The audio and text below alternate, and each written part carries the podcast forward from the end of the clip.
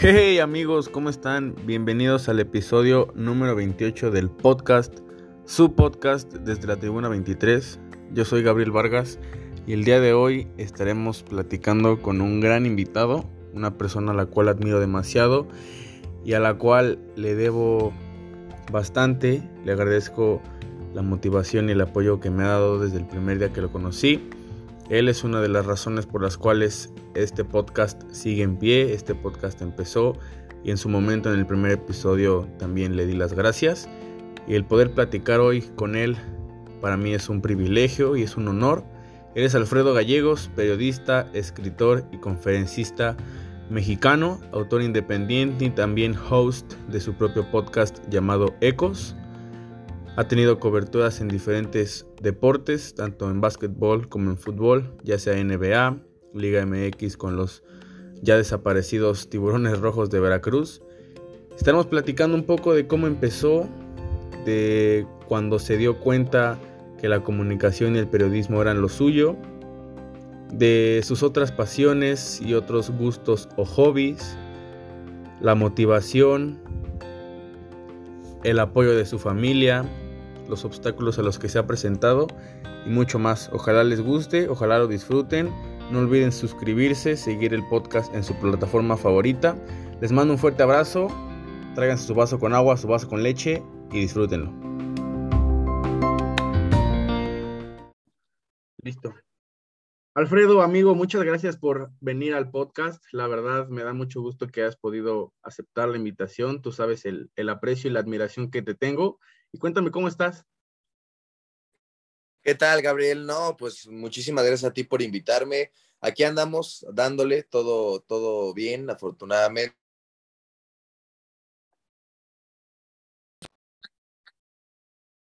Qué bueno. Oye, Alfredo, en tres palabras, ¿cómo te definirías? Tres palabras, híjole, difícil, difícil de definirse en tres palabras. Eh, yo creo que podría ser, mm, ¿cómo podría ser? Me agarraste en curva, Gabo. Déjame pensar. En el ámbito que eh, quieras. Yo creo que puede ser aventado. Soy, soy muy aventado. Este, realista también podría ser. Realista. Y y creativo, creativo. Esas tres palabras. Ya hablando un poco más en lo personal, tú con todo lo que has vivido y toda la trayectoria que has tenido a pesar de, todavía ser eh, un poco joven, ¿cómo te preparas o cómo te motivas para crear pues cualquier tipo de, contenido, ya sea visual, audiovisual, etcétera? Claro. Eh, pues yo creo que mucho, mucho parte de la motivación inicial de construir ideas y que esas ideas puedan comunicarse y que esas ideas puedan a, su vez permear a, la vida de otras personas. O sea, mucha de la, de la motivación inicial es que mis ideas salgan a la luz y que esas ideas pues puedan ser escuchadas por mínimo una persona que, que le guste y que a partir de eso pues diga, ah, ok, me siento identificado con Alfredo y me gusta lo que hace Alfredo, ¿no? Pero después esa motivación inicial no basta. Eh, lo, que sigue es eh, tratar de, llevar uh, contenidos y ser constante, o sea, ser constante con lo que haces. Y eso es lo más complicado, la constancia a lo que haces, porque siempre va a haber motivación y siempre decimos, ok, yo quiero esto, yo quiero el otro. Y, y sí es muy importante esa motivación inicial como, como, como motor, pero después hay cosas más importantes que, pues, no sé, te tienes un carro muy bueno y si no lo, y, un gran motor, que es tu, tu, por ejemplo, tu motivación inicial, pero si no lo alimentas con gasolina cuando se te va acabando, pues no, no, no florece más allá, el, carro se echa a perder y el carro se, estanca, ¿no?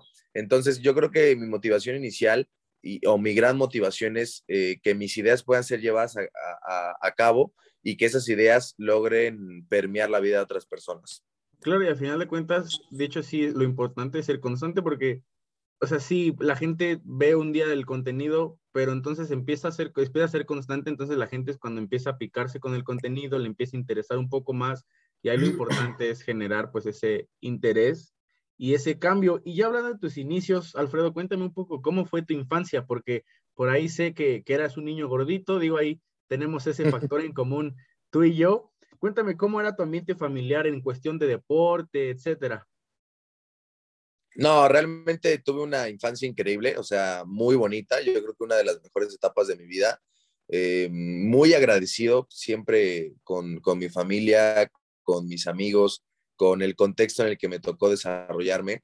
Eh, porque, mm, digo, sé que muchas personas eh, no tuvieron una, una, infancia agradable y, y, bueno, no, no, no porque ellos no quisieran, sino por circunstancias de la vida, ¿no? Y eso, eso la verdad es que es, es algo duro y es algo, es algo feo que muchas veces permea en tu vida adulta, ¿no? Y es algo completamente normal y que, y que, y que es algo que pasa, ¿no?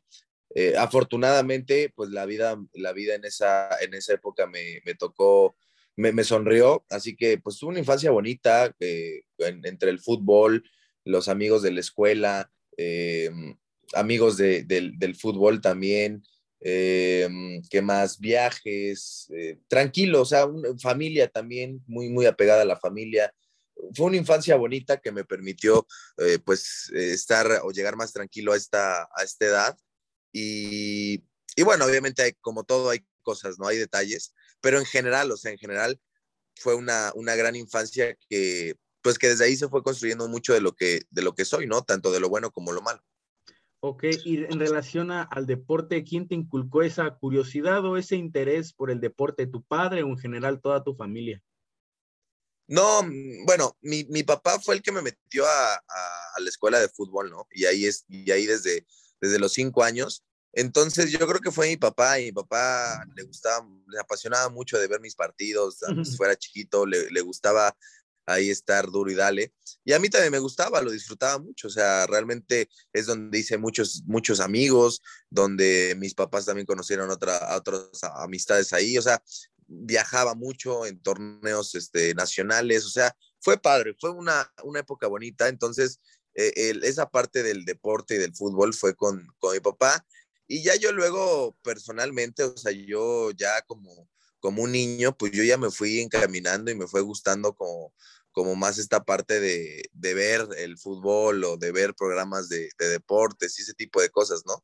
Entonces, pues yo, yo, creo que yo creo que mi papá empezó y ya después yo, pues yo me solté, ¿no? Él, él jamás imaginó que tomaría este camino eh, que, que estoy tomando ahora, pero pues fue mi papá el que inició y ahí después a mí me empezó a gustar eh, las otras cosas, ¿no? O sea, no solamente hacer deporte, sino eh, ver más allá de, de, del deporte, ¿no? Comentar, analizar ese tipo de cosas.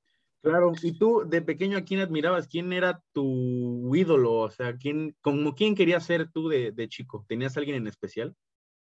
Ah, pues como futbolista, ah, no, no, recuerdo bien. Me, me, gustaba mucho Cuauhtémoc Blanco de muy chiquito. Me, me gustaba, ¿no? Aparte Pero realmente ¿no? nunca tuve. Ajá, soy americanista, sí. Pero nunca tuve un referente futbolístico, realmente. Nunca, no, no, no recuerdo quién, quién haya sido como un referente a esa edad. Pues Cristiano Ronaldo de chiquito, ¿no? Cuando empezaba mm. también me, me, gustaba mucho. Siempre he sido fan de Cristiano más que, más que de Messi, pero no algo así que digas, bueno, yo quiero ser como él. No, o sea, digo, todos en algún momento, si jugamos fútbol, tuvimos como ese sueño, pero nunca fue algo así como que digas, yo quiero, yo quiero, yo quiero. No, no, no. O sea, simplemente sí fue ese sueño, pero, pero muy leve, o sea, no, no me obsesioné con él jamás, ni, ni, y yo sabía perfectamente que no, que no quería seguir ese camino, ¿no? Entonces, como tal, un referente de chiquito nunca tuve, pero sí cuando me empezó a llamar la atención todo esto de, de ser eh, periodista, escritor y todo eso, pues sí, sí tenía algunos referentes en la televisión, ¿no? Me gustaba mucho ver los programas de, TV Azteca, de, Televisa. Eh, o sea, no había como un referente, no te puedo decir un nombre, pero yo creo que lo, mis referentes eran esos, o sea, ver los programas y ver que las personas iban a, a cubrir los, los, grandes eventos a otros países, ¿no? Yo creo que esa era mi referencia máxima, eso, eso me, me, gustaba y me latía, yo decía, wow, qué padre que, te, que, que viajes y, y, que estés este, analizando, comentando, reporteando un evento así, ¿no? Yo creo que mi referencia no era una persona, sino el contexto de. Ok, sí, sí, sí. De cubrir, de viajar, etcétera, ¿no? Claro, sí, exactamente. Y conforme creciste, tuviste ese cambio físico, ya mencionaba un poquito de, de, que eras un niño gordito. ¿Cuál fue ese detonante de, de, esa decisión, de ese gran glow up que tuviste? Pues yo estaba en prepa y en la prepa a la que, a la que iba eh, era, era muy, pues había muy pocos alumnos, muy pocos alumnos. Yo, yo pasé por tres preparatorias, de hecho. Había muy pocos alumnos y, y yo casi no salía, yo no tenía vida social, o sea, no me afectaba eso porque yo era muy, muy nerd con lo que hacía. O sea, veía programas deportivos todo el día y hacía mis apuntes, eh, veía mucho YouTube, pero para, no solamente para divertirme, sino para, para investigar, para educarme. O sea, era un niño, era un chavo muy nerd, ¿no? Que, eso fue cambiando con el tiempo. Hoy de otra forma, o sea, sigo siendo muy, muy, muy aplicado, pero de otra forma. Er, pero ahí era muy nerd porque tenía el tiempo libre para mí, o sea, te lo, te lo digo y sinceramente no salía con nadie, no solamente si salía al cine era con mi papá y se acabó, o sea, el, el tiempo era para mí nada más, ¿no? Entonces estudié me, me gustaba mucho, es, era un niño muy nerd y literal que, que me llevara, que me llevara al, al nutriólogo, él, él, él aceptó yo con la fuerza de voluntad, no sé, no sé, no sé de dónde la saqué la, la fuerza de voluntad, pero bueno, eh, se dio. Lo había conseguido. Y este, y, y, pues, y pues se dio, o sea, se dio, tuve mucha fuerza de voluntad, fueron seis meses intensos, fueron seis meses duros de entrenamiento, de dieta constante, y en seis meses logré bajar confianza en mi persona la, confianza en mi persona sí cambió, sí cambió bastante, ¿no? O sea, sí, sí. Yo, yo, yo decidí, pues, no, no, este, no seguir este, el camino del, del, periodismo deportivo y nada de eso. O sea, yo, yo decidí estudiar finanzas y contaduría pública. O sea, decidí iniciar en finanzas y contaduría pública. Ya después me cambié y fue otro boleto, pero sí, fue un proceso transformador, fue un proceso bueno, me gustó mucho y fue muy difícil, pero creo que de mí sobre todo.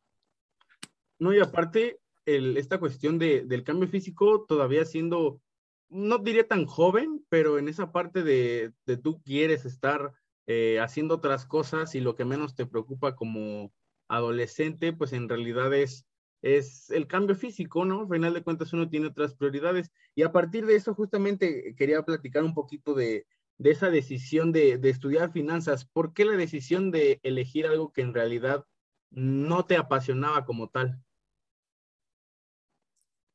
¿Me podrías volver, me podrías volver a repetir la, la pregunta? Se trabó un poquito. Sí, sí, sí. Eh, ya sabes, es que los problemas técnicos. No, te preguntaba justamente este cambio, esta decisión de, de, elegir finanzas, una, una carrera que en realidad, pues tú sabías que, que dentro de ti no, no, te, no te gustaba o cosas así. Justamente, o sea, te, ya quedó. te, preguntaba lo, esta parte de, de, las finanzas. ¿Por qué esa decisión de elegir algo que, que en realidad pues tú sabías que, que no, no, no te gustaba, que no, no era lo tuyo lo de las finanzas. Pues fíjate que no era o sea, sí me gustaba y me sigue gustando. O sea, me, me sigue gustando y me, y me, sigue llamando la atención muchísimas cosas, no nada más las finanzas, ¿no? Simplemente yo creo que fue una decisión porque pues en la prepa no estás, no estás listo para elegir una carrera universitaria. O sea, yo estoy convencido de eso. No estás listo para elegir qué quieres o hacia dónde quieres encaminar tu vida. Eh, incluso a esta edad tampoco. O sea, yo tengo 23 años y, y sí sé más o menos lo que quiero, pero me gustaría experimentar con otras cosas. A lo mejor porque soy una persona muy, muy curiosa y muy azara. Realmente me gustó el tiempo que estuve estudiando, que fue, que fue, que fue un año, estuve estudiando un año y sí, me, me, gustó bastante, o sea, me, me, gustó mucho, pero pues yo, yo quería, yo quería probar con lo que me gustaba y con lo que yo sabía de que de pequeño tenía, todo eso, que ahora lo veo distinto y, te lo puedo platicar más al rato, pero ahora, ahora, lo veo muy distinto como lo veía cuando inicié la carrera, pero, pero sí, o sea, las decisiones, el contexto en el, que, en el que estaba me obligó a hacerlo y me gustó. O sea, no, no es que me, me pusieron una pistola y me, o me dijo mi papá, este, oye, tienes que estudiar este, esto y me dijo que iba a ser el último cambio y ya. Pero, pero sí, o sea, realmente yo, yo considero que, que fue una decisión más este, personal, mía, y que, que no haya contexto el que, el que me haría tomar esa decisión. Y, esta parte de, elegir, o sea, yo la verdad no veo mal justamente lo, lo, que mencionas, no solamente hay que cerrarse en una sola idea o en un solo, eh, ¿cómo ponerlo? Un solo, una sola meta, pues, sino en realidad experimentar distintas cosas, tener varias pasiones. ¿Y cómo fue que, que te das cuenta de, de, que quieres en realidad eh, estudiar pues comunicación? Porque mucha gente siempre critica y, y habla de lo que es la comunicación y de que no es una buena carrera y etcétera. ¿Cómo es que, que tú te das cuenta en realidad de que quieres estar o quieres cambiarte a, a comunicación? Ni nada, simplemente los, los, hacía para, los hacía para mí y, y, fue en ese verano en donde, donde yo, yo, yo me dije, o sea, no estoy haciendo lo que, una de las cosas que más me gustaban desde pequeño, ¿no? Y entonces, pues, decidí cambiar, o sea, simplemente fue la decisión así. O sea, fue ese verano, le, le platicé a mi papá y en ese verano cambié de carrera y, y, así empezó todo.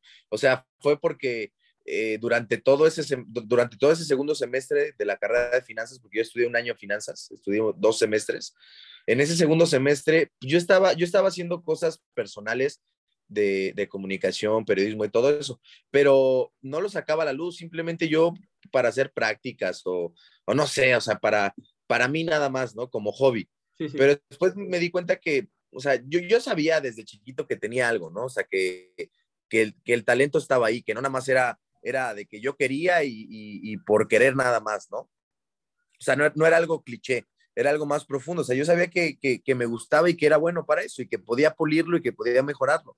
Entonces, cuando me di cuenta de eso, cuando me di cuenta que realmente el talento siempre estuvo, o sea, nunca se fue, pues yo dije, bueno, ahora falta disciplinarlo y falta encauzarlo. Y fue así como yo dije, bueno, ok, creo que, creo que me equivoqué y creo que debo cambiar de, de carrera, ¿no? Ok, y, y, de hecho, esa parte, bueno, lo mencionaste al principio, eres una persona entonces aventada, o sea, en realidad no te da miedo el, el querer intentar algo nuevo. ¿Tú cómo relaciones esta parte de, de, lo que a uno le uno hace con lo que uno le gusta hacer, las pasiones? ¿Tú cómo, cómo las llevas? ¿Cómo, yo sé que eres apasionado con lo que haces, con lo que te gusta hacer. ¿Cómo llevas esa parte de, de la pasión? Pues mira, va a sonar algo raro de esto que te voy a decir, pero creo que las pasiones están sobre... Es muy importante tener pasión con algo o, o, sobre algo, pero no es lo único que te debe mover. O sea, la pasión no es lo único. Por ahí dicen pasión más razón, ¿no? La razón también es muy importante, ¿no? Por ejemplo, yo puedo ser apasionado de la música o, o de cantar y ese tipo de cosas, pero la razón me dice, ok, tengo cierto talento, pero no, no, no tengo el gran talento como para como para desarrollarme ahí. Que lo, puede, que lo puedo mejorar, sí, pero hay otras personas que ya iniciaron y que ya están mucho más adelante de mí y que a lo mejor no puedo vivir de eso. Entonces, ok, como hobby está bien, como pasión está bien, pero más allá ya no. Entonces yo creo que eh, la pasión es súper importante en todo lo que haces, pero no debe ser lo único. O sea, por eso digo que a veces las pasiones están sobrevaloradas, porque dicen, no, es que mi, pas mi más grande pasión es hacer esto, pero ve, o sea, analízalo bien, analízalo bien. De verdad, o sea, de verdad tienes las herramientas propias y después tienes el contexto adecuado para desarrollarte.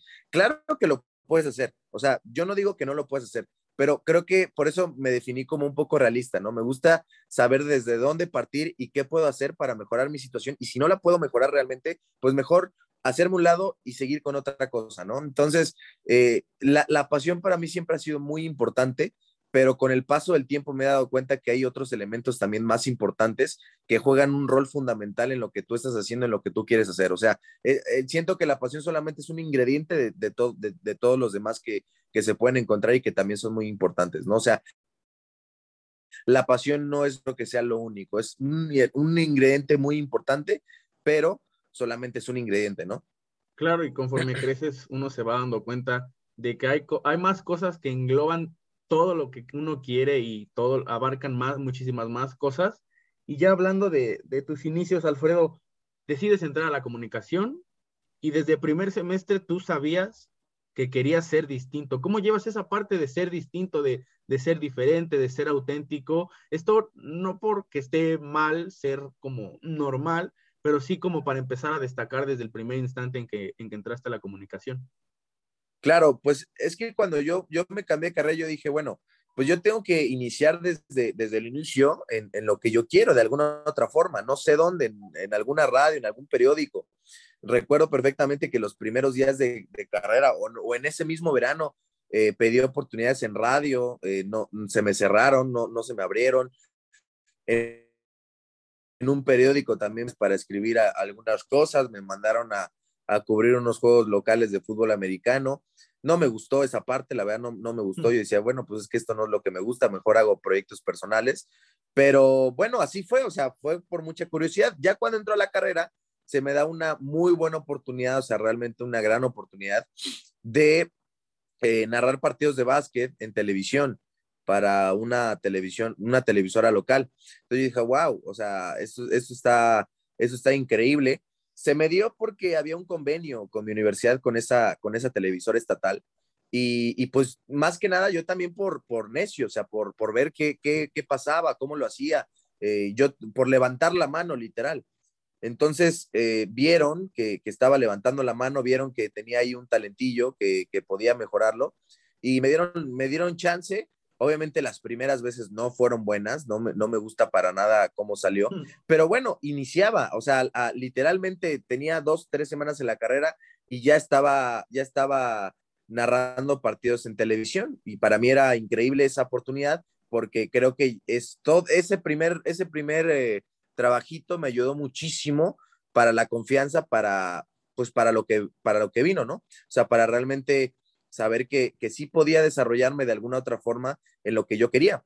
Entonces, eh, empecé con el pie derecho, empecé generando reportajes para, ese, para esa televisora, narrando partidos, editando videos, o sea, fue un trabajo completo, no fue nada más de que yo me sentaba y en la televisión y nada más, ¿no? No, o sea, realmente eh, eh, hacía contenidos para, para la televisora. Haz de cuenta que yo cubría o yo era el, reportero de, mi universidad, ¿no? De todos los deportes de mi universidad. Yo, yo hacía notas deportivas y las pasaban en, en el noticiero de, de, de, radio y televisión de Veracruz, o sea, las pasaban en el, en, el, en el noticiero deportivo de la noche. Algunas veces incluso me invitaron a grabar en vivo y, y, también, ¿no? O sea, en primer semestre de la carrera yo decía, wow, o sea, hacer esto está, está increíble. Y ya a partir de eso, pues se fueron, eh, se fueron desarrollando otros trabajos y, y, me fui encontrando con otras oportunidades, pero el inicio fue eso, el inicio fue, fue este que te estoy contando.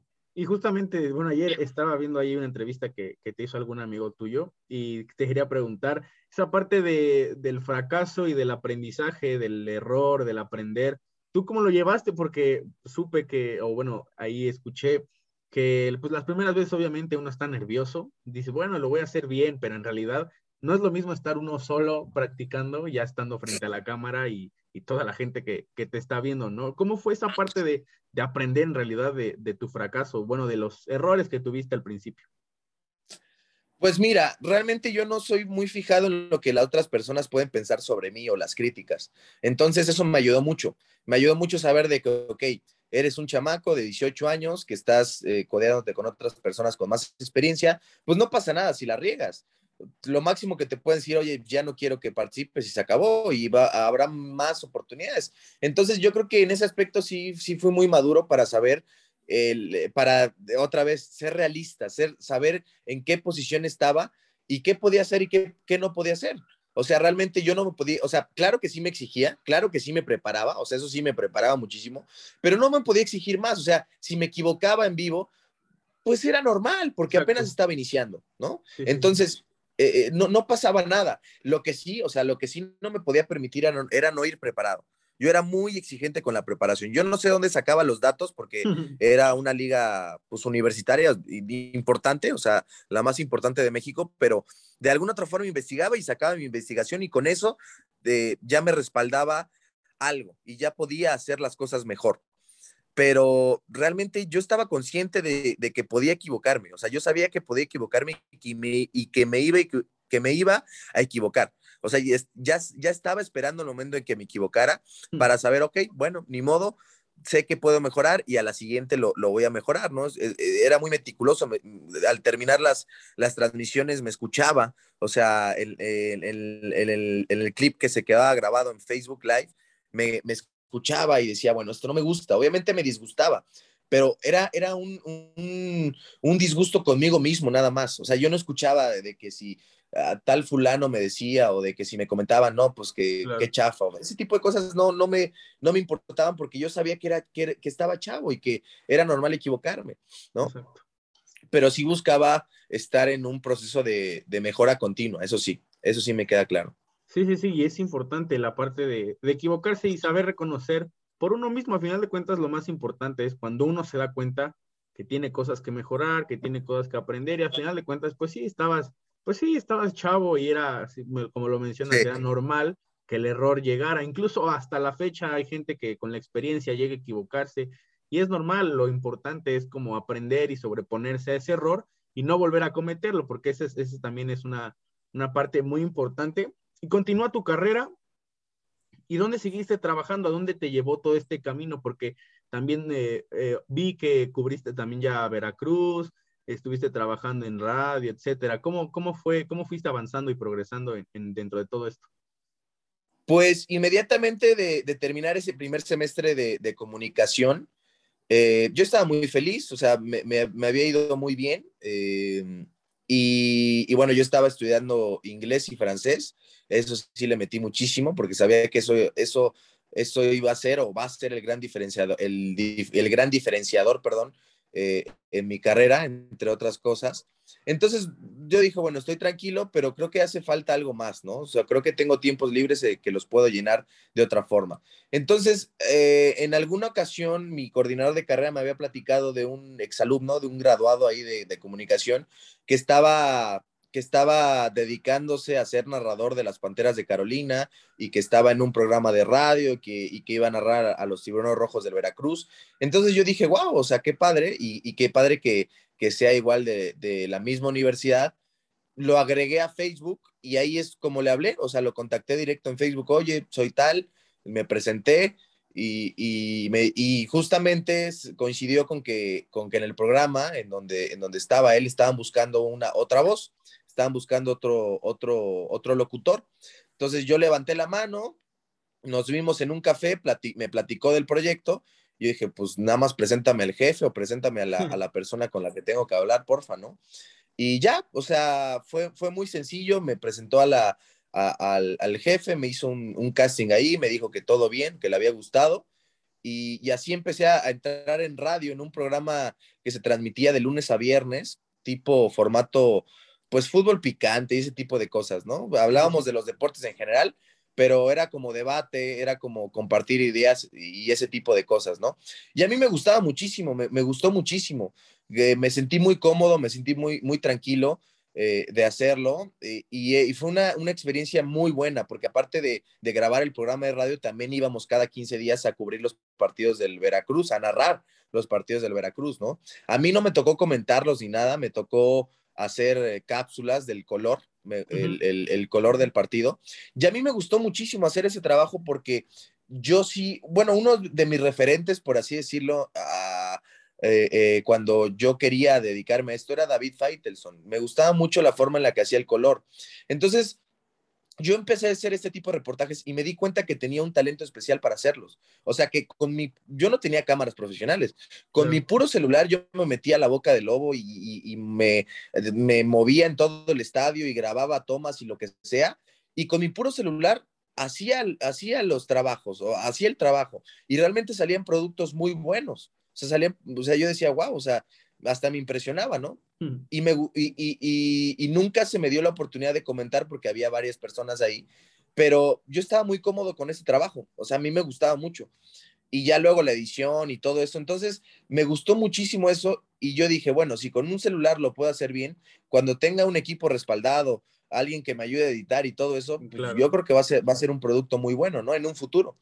Y eso es algo que me gustó mucho porque eso, eso sí siento que es como algo muy mío. Ese tipo de, ese tipo de reportajes o de, de, contenidos es algo muy mío. Y desde ahí me, me empezó a gustar. Eh, la radio, ir a comentarla entre semana. Cuando llegó el Mundial de Rusia también, como el jefe se fue a cubrirlo a, a, Rusia, pues nos quedamos nada más tres personas y entonces de ir dos o tres veces por semana tuve que ir todos los días a, a, a, cubrir la información y todo eso. Entonces estuvo muy padre, la verdad estuvo muy, muy padre ese, eso, esos meses. Y, y pues me sentía volado porque estaba combinando mi, trabajo en RTV, en Radio Televisión de Veracruz, en televisión y en radio también. Entonces era muy padre porque ya tenía dos, dos formas de distintas de, experiencia, tanto una en radio y una en televisión, y, y, estaba haciendo lo que yo quería y apenas iban dos semestres de la carrera, solamente dos semestres. Entonces, Exacto. pues me gustó muchísimo esa, esa, experiencia de, en radio, yo creo que ha sido de las mejores, eh, profesionalmente hablando.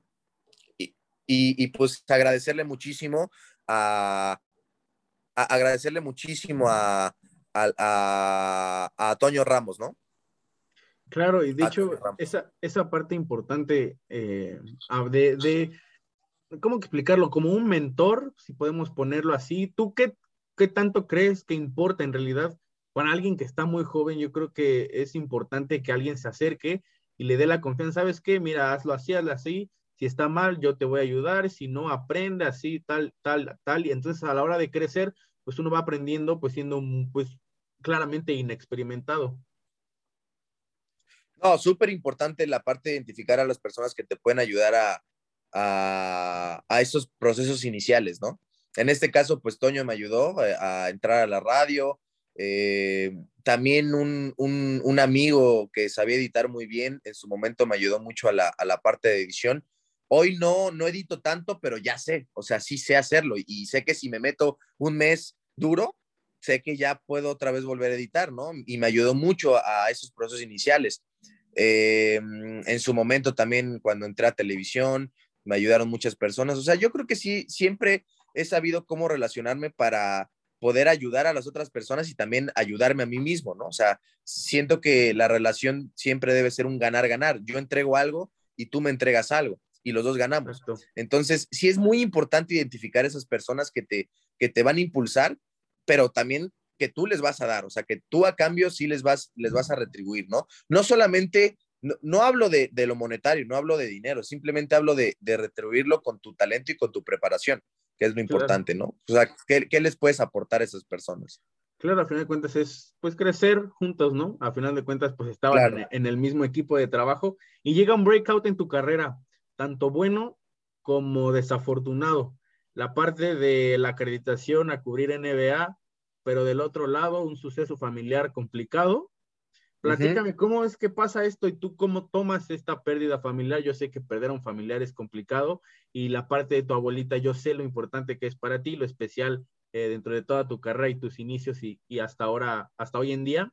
¿Cómo fue esa parte? ¿Cómo lo tomaste? ¿Qué tal, qué tanto fue esa parte de cubrir, pues en realidad un juego de NBA que eres muy apasionado?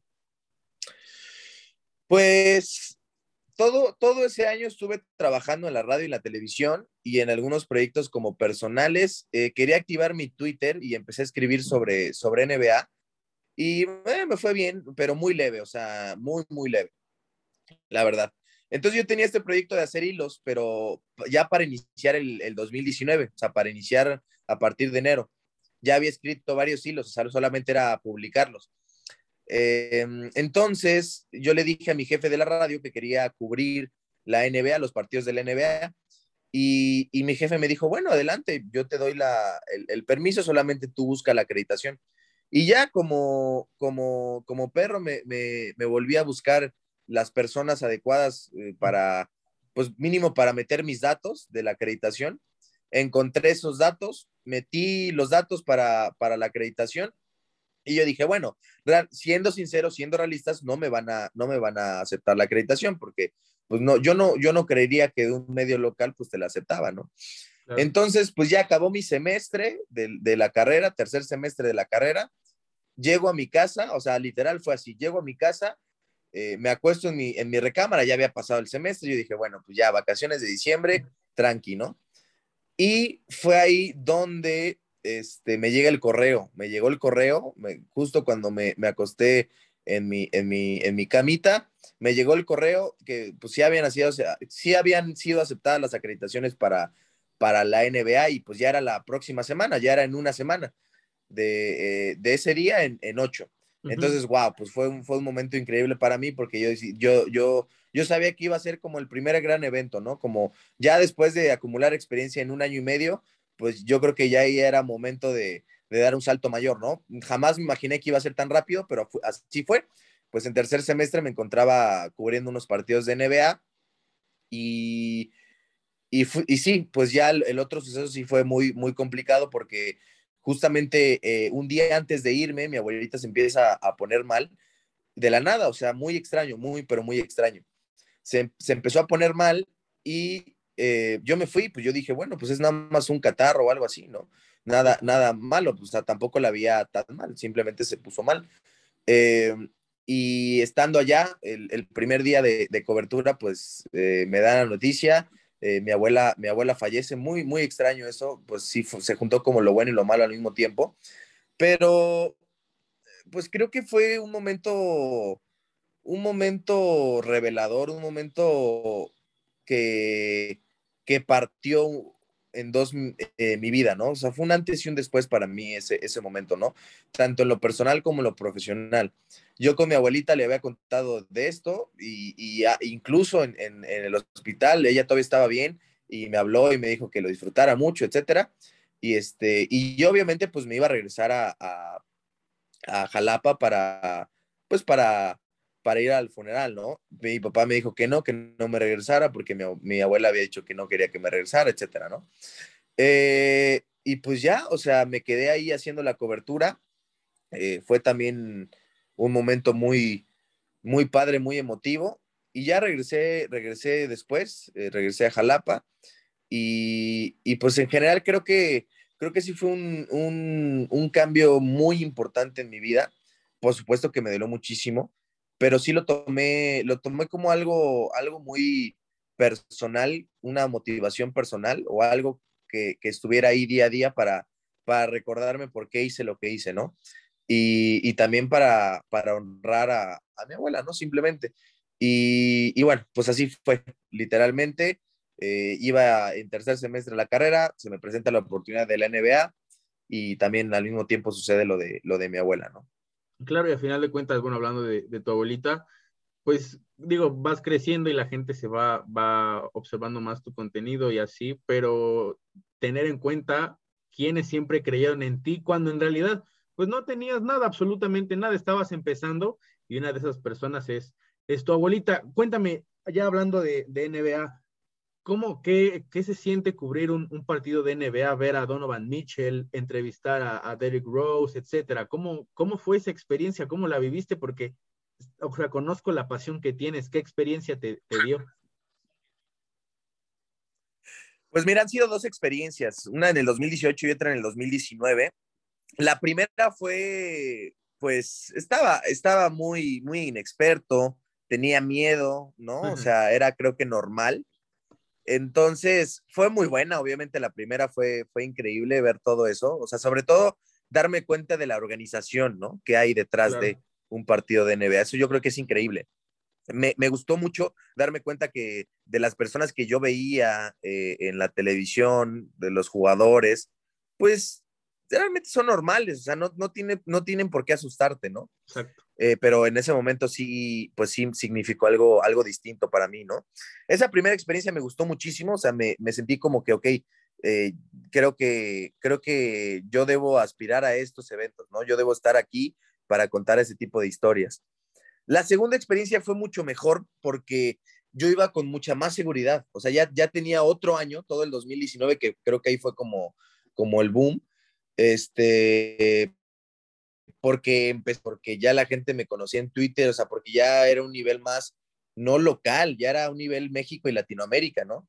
Entonces, pues la gente me, me, ubicaba más y ya iba con más confianza, con muchísima confianza. Entonces, pues ahí yo, eh, yo era el que hablaba primero en las conferencias de prensa, yo era el que buscaba a los jugadores y no me dio miedo nada, o sea, realmente yo decía que tengo la, incluso hubo gente que me identificaba, ¿no? Oye, tú eres el de Twitter, o sea, me gustó eso, o sea, me gustó darme cuenta que, que en ese año había crecido y había hecho pues algo más que estancarme, ¿no? O sea, no me estanqué en ese año, seguí creciendo por, por mi propia cuenta y por, por otros medios en los que trabajé. Entonces me gustó muchísimo esa segunda experiencia porque lo, lo disfruté, o sea, porque realmente no tenía miedo a nada y aunque me equivoqué en algunas cuestiones muy básicas, pero me gustó mucho, o sea, yo lo disfruté muchísimo. Eh, cubrir un partido de NBA es padre, pero te das cuenta que, que cuando estás adentro eres uno más, o sea, no importa de qué cadena vengas o de, qué, o de, de, qué medio de comunicación vengas, eres uno más y, y, debes, debes arriesgarlo. O sea, debes quitarte el miedo y la pena. O sea, debes arriesgarte y hacerte notar y prepararte correctamente para que, pues, para que, para que empieces a levantar la mano y para que te empiecen a ver también, ¿no? A ti. Sí, sí, para, para destacar sobre todo, y de hecho esas experiencias también, pues te hicieron crecer de un, de un año a otro pues tuviste ese cambio, es lo importante, justamente lo, lo platicábamos, la parte de entender el error y mejorarlo, no volver a caer en el mismo hoyo. Y justamente en algún podcast que tuviste con, con el pollo Ortiz, eh, igual lo mencionaba, él tuvo la experiencia de, del Mundial de Sudáfrica, si no me equivoco, o de Brasil, no recuerdo muy bien, y fue cuando él ni siquiera fue, se paró a saludar, creo que a Totti, y le dijeron que qué ah, hacía, que eso no se podía hacer. Entonces, pues esa parte, a final de cuentas, son experiencias y todo mundo, siendo primerizo en, dichas coberturas, pues pasa, ¿no? A final de cuentas, uno u otro error, pues a final de cuentas te van a hacer crecer. Y eh, Alfredo, mencionas la parte de Twitter. ¿Qué significa Twitter para ti en realidad? yo creo que también ahí tuviste ese salto, justamente por, por lo que mencionas de, de, los hilos, etcétera. ¿Cómo fue que, que, empezaste a crecer, pues ahora que sí, ahora sí que exponencialmente en Twitter gracias a, los hilos? Pues simplemente yo me di cuenta de que no había ese tipo de contenido y que yo quería hacerlo. Me, me gusta mucho escribir, me gusta mucho investigar, entonces pues empecé a, escribir mis hilos, empecé a publicarlos, empecé a ser constante y, fue así como empezaron a crecer, me empezaron, o empecé a ganar como, como fans o personas que me seguían por, por lo que escribía y que me dejaban buenos mensajes, ¿no? Como siempre había personas también haters, pero normal, no, no, o sea, no pasaba nada.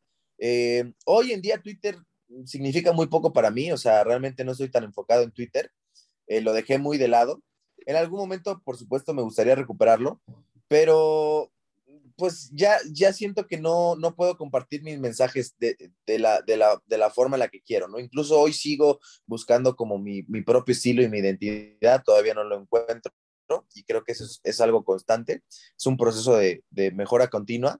Claro. Pero en su momento Twitter me ayudó muchísimo, me abrió muchas puertas y, y, me ayudó mucho también para conocer el mundo digital, ¿no? O sea, cómo, cómo esto te puede ayudar y cómo te puedes, cómo, cómo puedes ser, ser más reconocido y que eso te ayude. O sea, no solamente los likes ni nada de eso, a mí no me importaba eso. Yo lo que quería era tener oportunidades laborales, o sea, tener oportunidades de trabajo y pues eso me ayudó mucho. La verdad es que sí me ayudó muchísimo Twitter.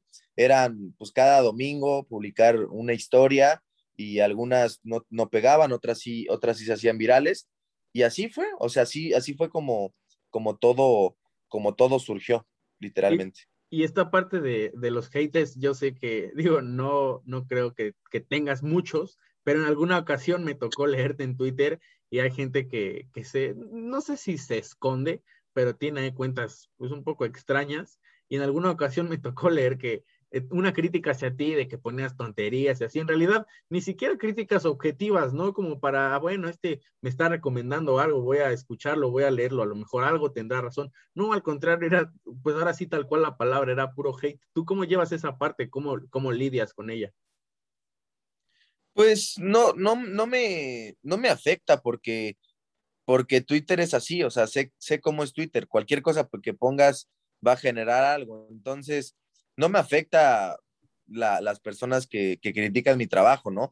Sí observo algunos cuando, cuando yo veo que son comentarios que, o sea, son, son profundos y, y, de verdad quieren aportar algo, pues sí los observo y digo, ah, bueno, quizás tenga razón y quizás quizás no, no deba ir por ahí o quizás no le guste, ¿no? Pero realmente no me detengo mucho a eso, o sea, sí, sí, sí escucho, ¿no? Escucho a personas que están involucradas y digo, bueno, quizás esto no, pero trato de basar eh, todo lo que hago en criterios propios, a partir de lo que yo veo y de lo que yo consumo, ¿no? Entonces, pues no, el hate no me afecta, o sea, realmente no, no significa nada para mí. Claro, pues al final de cuentas hay que, hay que tomar, pues entre otras cosas, de, de quién viene, ¿no? Uno sabe qué opiniones sí importan y cuáles no.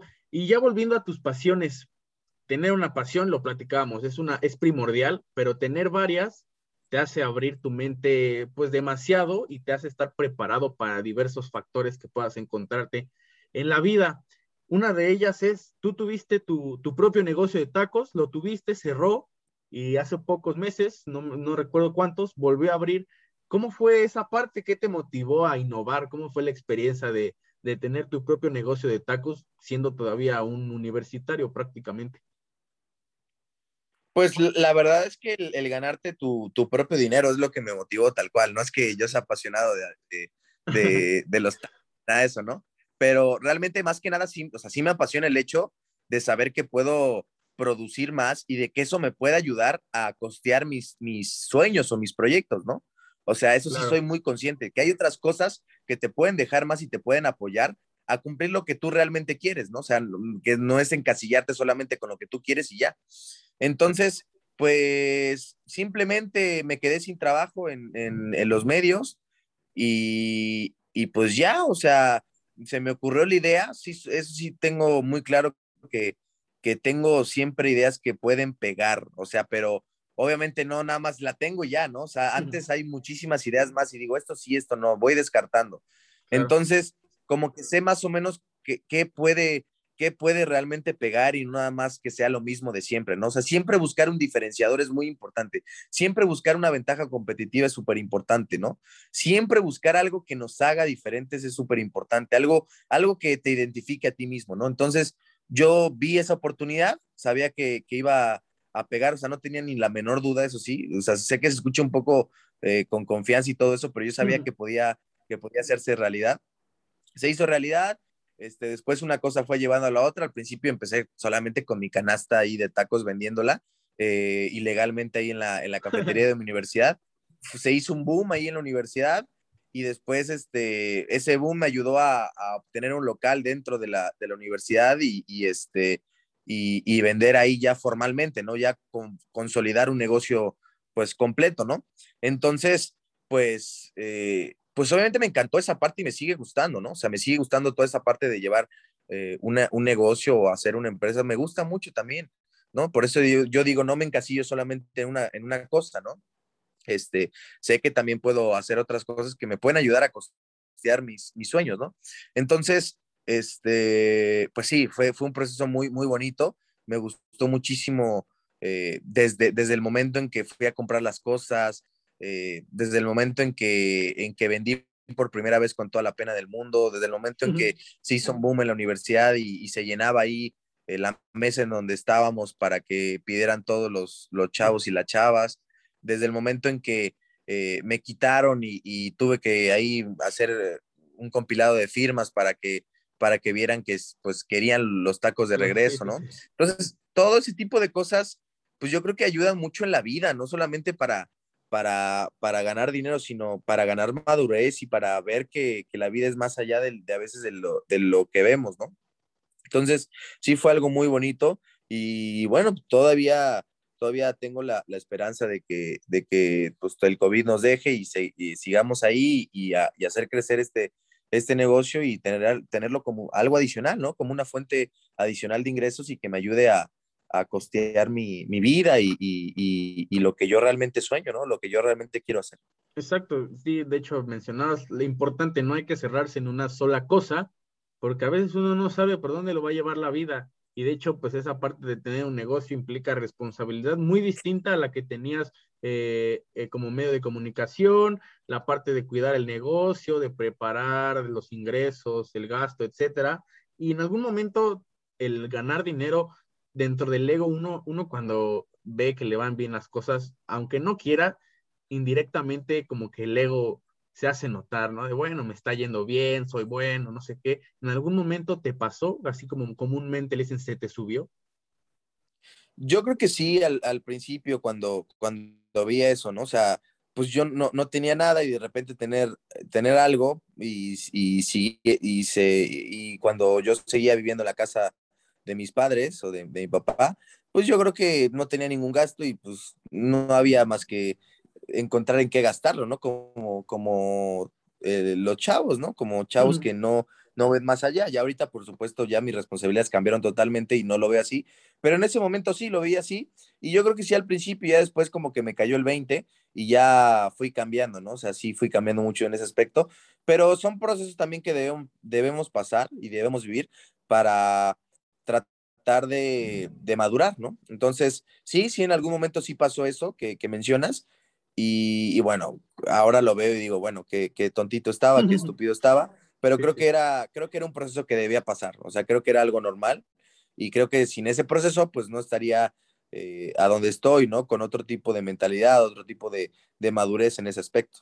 Claro, son experiencias que, pues, que hacen crecer a uno, a final de cuentas, lo que venimos platicando, los errores o las experiencias que te tienen que hacer crecer o que uno tiene que entender que es para mejorar.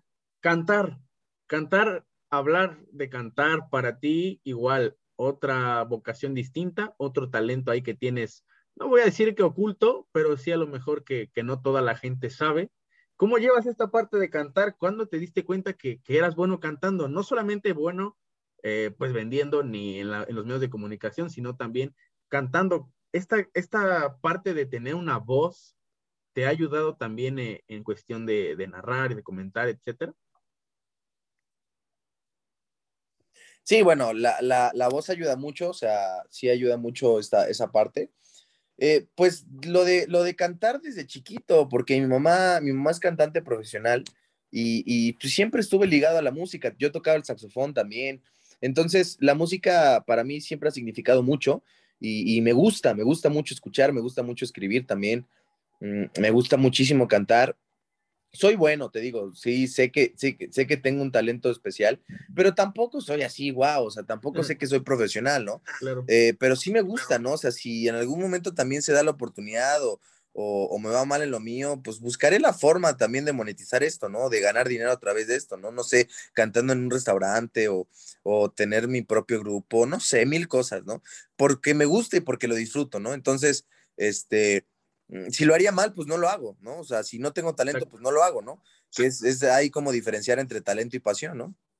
Eh, me gusta, o sea, lo hago bien. Eh, no es una pasión, es un hobby, o sea, es algo que disfruto mucho. Y ya, simplemente, o sea, el cantar lo tengo desde chiquito y conforme va pasando el tiempo he ido mejorando. Tomé en algún momento clases de canto, me gustó mucho. Obviamente las clases de canto indirectamente me ayudaron a, a, a la parte de narrar y comentar y todo eso, de locución. Entonces, eh, pues yo creo que combinar lo que te gusta es algo padre, ¿no? O sea, combinar tus, tus, tus, tus, hobbies, eh, tus talentos, es algo padre, ¿no? ¿no? No me gusta encasillarme en una sola cosa nada más. Exacto, sí, lo importante es, es disfrutar lo que uno hace. Y ahora llega la pandemia y para muchos, si no es que para todos, completamente todo el mundo, pues fue un antes y un después tal vez en cuestión de motivación, de proyectos, etcétera. ¿A ti cómo te afectó o qué tanto te benefició, cualquiera de las dos, esta parte de, del encierro? ¿En realidad sufriste en cuanto a motivación, ideas, etcétera? Sí, no, eh, yo cuando tenía el negocio me alejé bastante de lo que yo hacía, ¿no? De, del periodismo, de, de todo esto lo que hago, ¿no? Entonces, se cierra todo y pues yo me quedo sin nada, ¿no? O sea, me quedo a la deriva, por así decirlo. Entonces, los primeros tres meses sí fueron muy duros, ¿no? Fueron muy duros. Hasta que se me prendió el chip de, pues me llegaba publicidad de cursos, de otro tipo de cosas, ¿no? O sea, no, no, nunca de cursos de narración deportiva ni nada de eso, nunca, nunca, nunca. Este, y pues me llamó la atención, o sea, y dije, wow, o sea, pero no para meterme, sino como dije, bueno, pues yo llevo ya tiempo narrando básquet, eh, me gusta eh, dar esta parte de, no sé, crear diapositivas y, impartir, e impartir algo, ¿no? Crear, ser creativo, ¿no? En esa parte. Dije, bueno, pues yo creo que igual y lo puedo hacer, ¿no? Igual y lo puedo, lo puedo lograr, por así decirlo. Entonces, em, empecé con esta idea y, y, bueno, pues literalmente como me gusta ejecutar muchas de las ideas que tengo, pues en ese momento dije, bueno, voy a crear un curso de narración de básquetbol. Así dije, así, literal, curso de narración de básquetbol. Y pues en ese momento pues no tenía ingresos por ningún lugar, ¿no? Ningún, nada, nada, nada, nada, nada. Estaba en ceros en mi, en mi tarjeta. Y a mí no me gusta eso, y a mí me gusta ser una persona que produzca, que tenga su propio dinero. Ahí en ese, en ese momento todavía, todavía vivía con, con mi papá. Entonces, este, pues se fue consolidando ese proyecto y yo pensé que al, al, a la primera edición se iban a inscribir como 10 personas o 5. Yo no sabía nada de esto de publicidad y eso, ¿no? Yo solamente lo hice natural, ¿no? Orgánico. Lo publiqué en mi Twitter y luego en mi Instagram. Y pues se inscribieron en la primera edición 40 personas orgánicamente, ¿no? Así, 40 personas se inscribieron. La verdad es que lo di muy barato también. Y, y, y bueno, fue increíble saber que 40 personas estaban confiando en mí, ¿no? Me gustó mucho darlo, les gustó mucho a las personas el curso y dije, bueno, pues yo creo que una segunda edición, porque también vi que había personas que se habían quedado con las ganas de entrar. Y en esa segunda edición ya le metí un poquito más de, lana con, lo que, con lo que había ganado. Y, y, como que fue una cadena, fue una cadenita, porque en ese momento yo empecé a vender unas, unas viseras con careta y vendí un montón en todo, en todo México, hacía envíos. Este, luego ¿qué más vendí? Bueno, el chiste es de que se dio una cadena en la cual empecé a ganar dinero y, no tenía, pues yo en qué gastarlo porque no se podía salir y mm. porque todavía vivía con mis papás, ¿no? Entonces, pues eh, acumulé, acumulé, acumulé, ahorré y de la noche a la mañana de tener cero tenía ya una buena cantidad ahorrada, ¿no? Y luego estaba ganando dinero de algo que me gustaba, que era, que era, que era esto de, de narrar, ¿no? Y luego me di cuenta que me gustaba dar clases. Entonces, eh, hice una segunda edición, se inscribieron como 30 personas, me ayudó, ya, ya la di un poquito más cara, o sea, bueno, no cara, pero al precio, a un precio bueno, ¿no? No casi regalarla. Mm. Y entonces yo empecé a ver, como dije, wow, o sea, ¿cómo puedo ganar este dinero de hacer algo que me gusta, ¿no? Entonces, ya de ahí, pues se fue dando la idea, ¿no? Me encontré con otras, con otros eh, eh, influencers o creadores, decían, otras cosas, pero que me inspiraron en algún momento para, para ir creando lo que, lo que sigo haciendo, ¿no? Entonces, eh, cuando vi que había buena oportunidad en el básquetbol, me fui a hacer uno de fútbol. Al final de cuentas ya tenía la metodología. Eh, yo, de hecho, considero que soy mejor narrador de fútbol que de básquetbol, pero no he tenido la oportunidad de, de, de, hacerlo masivamente. Lo he hecho, pero no, no, no, no sé, algún partido importante. Entonces, eh, pues así surgió la oportunidad. En el de fútbol yo dije, bueno, pues igual y no se inscriben porque no confían en mí. Pues sí se inscribieron, le metí publicidad también y, en dos ediciones pues tuve más de 100 personas y les gustó y aparte pues quedaron muy satisfechos y eso a mí me hizo darme cuenta que sí podía llevar a cabo mis proyectos y que sí podía vivir de alguna otra forma de lo que me gustaba, ¿no? Entonces, de alguna otra forma, en, en cuestión de dos, tres meses, eh, ahorré una fuerte cantidad de dinero y pues yo ya no quería vivir en la casa de mis papás y me salí. O sea, me salí a vivir solo y a partir de ese momento, pues muchísimas cosas en mi vida han cambiado, tanto para bien, para mal, ha sido complicadísimo el proceso, pero sí, o sea, sí fue como, como todo se fue dando. O sea, en, plena pandemia, eh, cuando yo nada esperaba, pues se fue dando, una cosa fue llevando a la otra y así fue, ¿no? Ah, incluso también ya cuando yo vivía solo, pues le llamé a mi, a mi amigo, el de la radio, a Toño Ramos, que pues igual fue, fue tu maestro ahí en el curso de narración de americano, y, pues decidimos hacer un curso en conjunto, también fue un exitazo, yo sabía de las capacidades de Toño Ramos y yo ya tenía el conocimiento de cómo hacer un curso, entonces yo dije, bueno, pues es el mejor él, entonces pues hay que, hay que juntar nuestras, nuestras dos capacidades, nuestros dos talentos, ¿no? Y así se dio, así se dio y, y creo que pues una cosa ha llevado a la otra y poco a poco ahí vamos, ¿no? Poco a poco ahí vamos dándole y, y buscándole, ¿no? Porque ahora sí ya, pues dependo de mí nada más, ¿no? Exacto, sí, pues lo importante digo, esa parte de, de, atreverte a hacer algo distinto, o sea, lo platicamos, llevamos platicándolo todo este, este episodio, esa parte de, de atreverte, ¿no? De decir, bueno, lo voy a intentar, sacrificar lo que tengas que sacrificar, atreverte y al final de cuentas, pues, si le haces las cosas bien, yo siempre he creído que la gente que hace cosas buenas, le pasan cosas buenas. Y fue tu caso, te atreviste a salir de esta zona de confort, te atreviste a intentar algo que nadie había intentado, que era dar cursos pues de narración de, algún deporte, y has tenido ya hasta más, más de 500 alumnos. Ahora llega el momento de empezar tu propio podcast. ¿Cómo nace esa idea? El que yo, por cierto, le tengo mi admiración, eh, fue, es el, proyecto en el que me basé para crear este. ¿Cómo nace esa idea de, empezar tu, podcast? Igual algo completamente nuevo, pero que hoy en día con todos los medios digitales, pues ya uno lo tiene a la mano también un poquito fácilmente.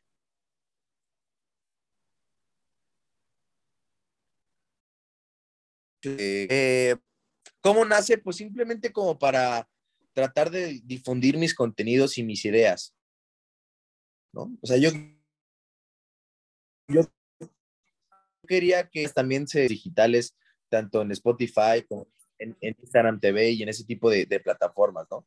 Entonces, pues Ecos, pues para mí es un proyecto muy a largo plazo, o sea, es un proyecto constante, o sea, que va encontrando apenas su estilo. La esencia, sí sé cuál es, ¿no? Y quiero mantener esa esencia hasta que sigo o simplemente se muere y no pasa nada, pero morir con su esencia, ¿no? Entonces, es un proyecto que apenas va, o sea, sigue, sigue, sigue dando, tiene menos de un año y poco a poco vamos consolidando, ¿no? Poco, vamos, poco a poco vamos viendo nuevas formas, nuevas maneras de comunicar y, y, para mí Ecos pues es algo, algo, es algo a largo plazo, no es algo, no es algo a corto plazo, yo lo veo a, largo plazo y, y, quiero seguir este, pues aprovechando esto, ¿no? Que, que a, mí, a, mí, me gusta mucho, me gusta mucho grabar, me gusta mucho eh, plasmar eh, eh, mis contenidos en diferentes plataformas y, poco a poco ir, ir mejorando, ¿no? Que es que, repito, es un proceso de,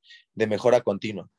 Claro, y esa parte de la gente a veces, ah, cuando intentan algo nuevo, se desesperan tal vez porque quieren todo muy rápido. Entonces, también la gente, hay gente que debería entender que todo es un proceso y parte del proceso es disfrutar día a día conforme vas creciendo o aprendiendo o equivocándote, pues cualquier cosa que estés intentando, Alfredo, aquel, niño gordito y aquel Alfredo Gallegos de finanzas, ¿tú qué le dirías? ¿Cuánto crees que has crecido de aquel entonces hasta hoy en día que, estamos platicando? Yo creo que a veces nos olvidamos de eso, ¿no? De cómo, de cómo nos hemos desarrollado, cuánto hemos crecido, cuántas cosas nuevas hemos intentado, qué hemos logrado, qué, en qué hemos fracasado. Yo creo que le, diría que hay, que hay que ver las cosas a largo plazo, o sea, no hay que ver las cosas a corto plazo. Eh, le diría que debe ser más paciente, más tolerante, que necesita, pues, tratar de madurar lo antes posible. Yo creo que le, le diría que las cosas a veces no siempre llegan, porque es un cliché decir, no, es que las cosas buenas siempre llegan. A veces no van a llegar y no pasa nada. Yo creo que saber que que hay otros caminos, siempre hay otras, otras formas de hacer lo que tú quieres, no nada más la forma tradicional, ¿no? Y que hay otros caminos que te van a conducir a cosas que quizás te den mejor felicidad, ¿no? A lo mejor la cosa que tú pensabas que te iba a dar felicidad, pues solamente era, era, un, era algo idealizado, eh, era, era un, un, mundo y nada más y no veías más allá. Entonces yo creo que ser muy paciente y que, sepa que hay mil y un formas de poder dedicarse a lo que quiere y, de, de, de crecer, ¿no? De crecer personalmente y profesionalmente. Y ya por último, Alfredo, ¿crees que es difícil ser Alfredo Gallegos? No, bueno, o sea, no, nunca me ha gustado así considerarme como la otra vez me, estaban entrevistando, me dijo, es que es difícil así ser figura pública, eso no me considero así, la verdad, no me gusta eso, o sea, no me gusta el término influencer ni nada de eso. Pues no, o sea, yo creo que las batallas más difíciles son conmigo mismo, ¿no? O sea, esa parte yo creo que es lo más complicado de todo. No, no lo que otras personas vean o lo que otras personas piensen. Es difícil ser yo en el sentido de que yo es, es un yo contra yo, ¿no? No sé si me entiendes, es un Alfredo contra un Alfredo, ¿no? no es un Alfredo contra el mundo, ¿no?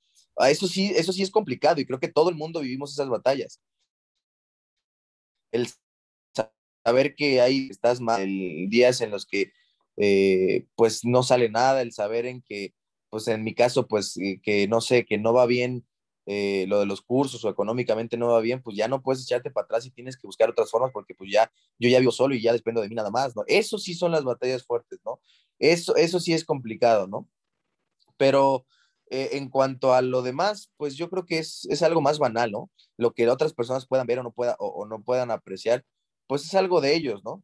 Yo creo que eh, esto es algo superficial, ¿no? Pero lo, verdaderamente importante, lo verdaderamente profundo está en lo que hacemos día a día y en cómo, y en cómo nos comportamos, ¿no? En, saber que hay, yo creo que lo importante es saber que hay muchísimas formas de, dedicarse a lo, que, a lo que tú quieres y dejar de un lado los clichés y los estereotipos, ¿no? La, la, parte tradicional, ¿no? Que si no llegas a cierto lado, entonces eres un fracasado y no lo lograste. No, yo ya no lo veo así, ya lo veo de muchas formas distintas, ¿no? Ya, yo ya no veo como el único objetivo solamente estar en una televisora importante y, narrar partidos importantes. Yo ya no lo veo de esa forma, ya veo muchas formas. Que sí me gustaría estar, sí, claro que sí me gustaría estar, pero ya no es el único objetivo, ya no es como de que si no llego ya soy un fracasado y no valió la pena todo lo que estoy haciendo, no. Ya yo veo otras formas para poder dedicarme a lo que yo quiero. Si se da eso que te estoy diciendo de narrar en mundiales, es qué padre, ¿no? Qué chido y que y lo claro que estoy trabajando y preparándome para eso. Pero si no se da, yo sé que hay otras formas de dignificar mi trabajo y de y de, y de poder apreciar lo que estoy haciendo y de sentir, de, sentir que, que, mi trabajo vale la pena, ¿no? Entonces, eh, pues eso, ¿no? Eh, yo creo que sería eso, Gao. Ya para terminar, esta parte del podcast es el famosísimo ¿qué prefieres? Yo te doy algunas opciones y ya tú me dices cuál es tu, favorita, ¿va? Si hubiera sido deportista profesional, ¿en qué deporte te hubiera gustado? Eh, no, pues el fútbol, yo creo que el fútbol, sin duda alguna. ¿Qué tienen que tener los mejores tacos de canasta? Eh, una buena tortilla, una muy buena tortilla, enfocarse mucho en el sabor de los guisados y yo creo que la salsa, o sea, la salsa debe ser muy buena. ¿Un solo musical o con banda?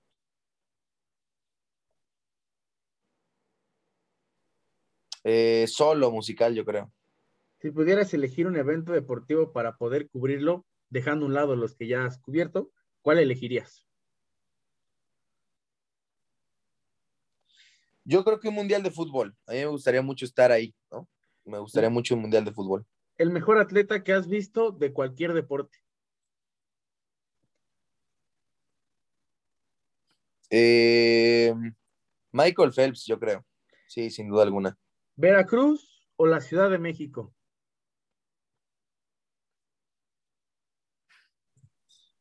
Eh, ninguna. este, no, no me gustaría vivir en la Ciudad de México, la verdad. No me gustaría, sé que en algún momento puede pasar.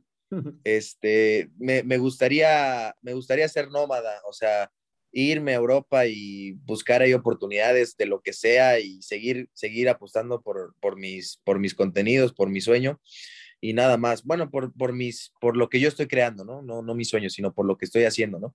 Eh, y vivir en distintos países y, y, vivir así un rato. La verdad es que eh, no me gustaría estar en un lugar y trabajo, pues, ¿cómo se dice? tradicional, ¿no? De, de, de, cubrir ciertas horas y nada más. ¿Cómo definirías a Toño Ramos? Uh, ¿cómo lo definiría? excelencia en, en, NFL, o sea, eh, friki de la NFL, así lo definiría. ok. De todos tus cursos que has dado, ¿cuál ha sido tu favorito? El que quieras, nadie, nadie de tus alumnos se va a enojar.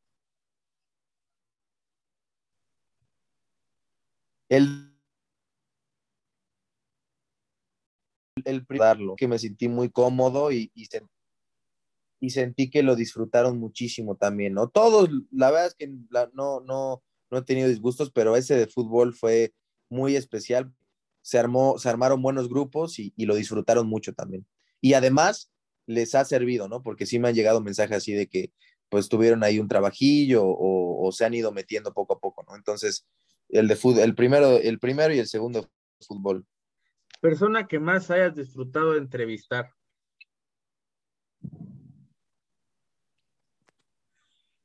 Ah, caray. Pues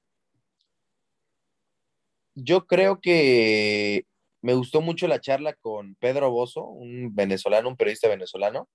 Me gustó mucho la charla con él. Creo que hablamos de temas distintos y temas profundos, pero también temas eh, que tienen que ver con lo que, con lo que hago. Entonces, a mí me gustó muchísimo esa plática. Yo creo que ha sido la de las mejores. En general, todas, ¿eh? Pero esa, esa la disfruté bastante. Me sentí muy en confianza. ¿Frío o calor? Frío, totalmente. No me gusta el calor. ¿Bucks o Hawks para campeón de la NBA? Yo creo que los Suns, los Suns van a terminar siendo campeones. ¿Pizza o hamburguesas? Soy más de pizza, la verdad. ¿Tu favorito para ganar la Eurocopa? Eh, ahorita Inglaterra. Inglaterra, Inglaterra. Concuerdo. ¿Ya entraste al grupo de los mandilones, sí o no? Todavía no. Deporte que te gustaría narrar que no has tenido la oportunidad.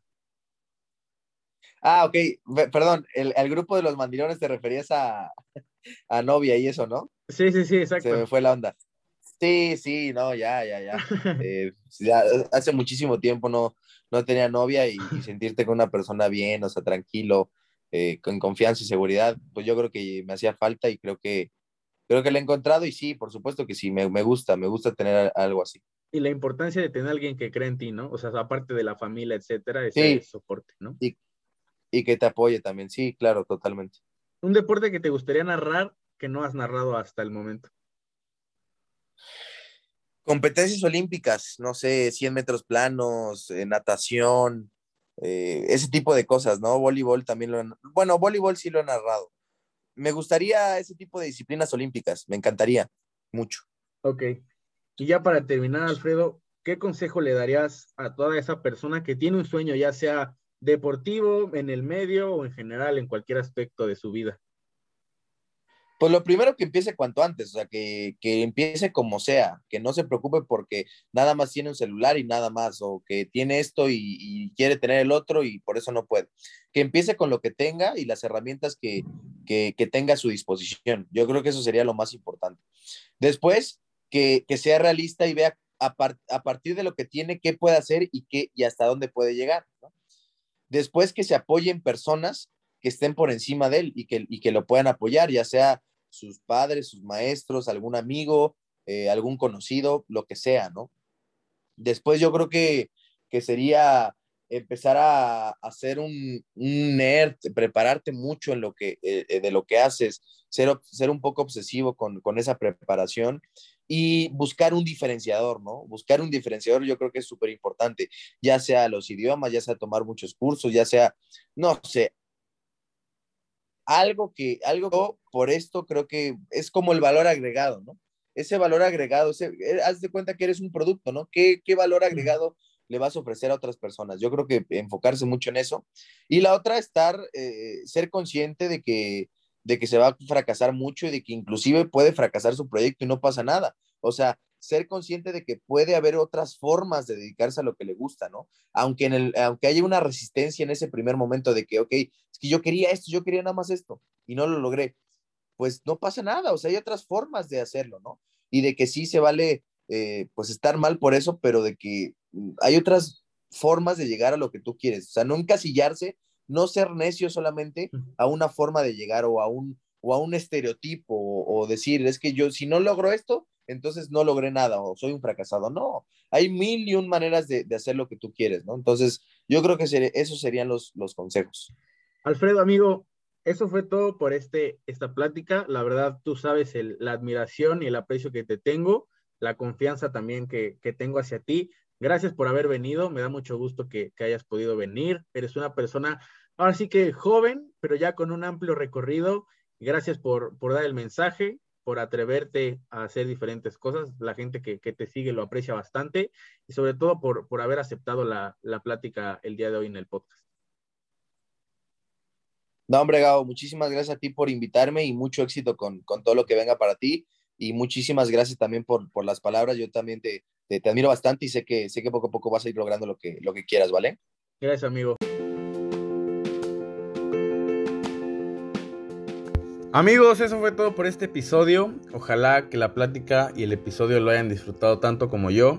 Sin duda, Alfredo nos da un gran mensaje que se basa prácticamente en no rendirse, en disfrutar, en crecer, en ampliar más allá tu mente, tus conocimientos, no solamente cerrarte en una cosa, en no perder el, en perder el miedo en realidad para intentar algo nuevo, innovar, crear, sin importar el qué dirán, aprender de los errores, de los fracasos y sobre todo no dejar de ser constante y de ser trabajador.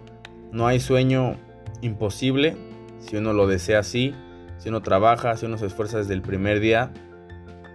Sin duda Alfredo es una persona constante, una persona con muchos conocimientos, con bastante preparación, que también nos da un gran consejo, ser obsesivos con lo que nos gusta ser apasionados, pero también ser trabajadores, ser realistas con las cosas que uno vive y sobre todo estar consciente de lo mucho o poco que uno cree puede lograr.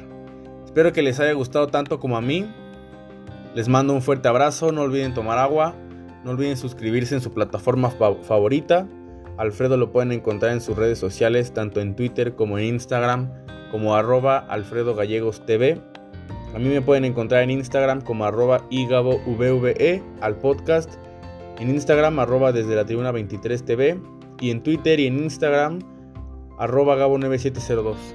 Les mando un fuerte abrazo. Chao, chao.